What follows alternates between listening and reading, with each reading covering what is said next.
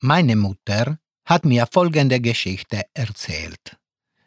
Als ich drei Jahre alt war, kamen Maurer in unser Haus, um etwas zu reparieren.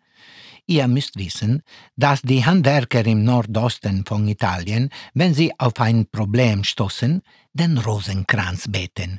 Aber anstatt Ave Maria sagen sie die schlimmsten Flüche. Nach ein paar Tagen hörte meine Mutter, wie ich mit meinem Kinderstimmchen einen dieser Rosenkränze aufsagte. Sie sah, wie ich fluchend Ziegelsteine aufeinander tönte. Was machst du? fragte sie mich. Eine Mauer, Mama. In meiner Naivität glaubte ich, so baue man eine Mauer.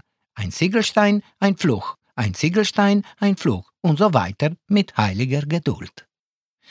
Das darfst du nicht sagen, erklärte mir meine Mutter. Jeder Fluch ist ein neuer Dorn auf der Stirn von Jesus.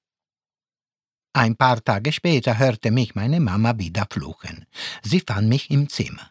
Ich schaute das Bild von Jesus an, zählte die Dornen in seiner Krone, fluchte, zählte noch einmal.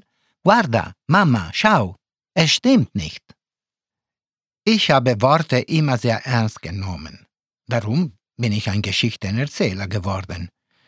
Und wenn ich unsere kostbaren Kirchen und Kathedralen sehe, die stolz in den Himmel ragen, denke ich noch heute, so viele Gebete mindern dieser Mauern und so viele Flüche, um diese Mauer zu errichten.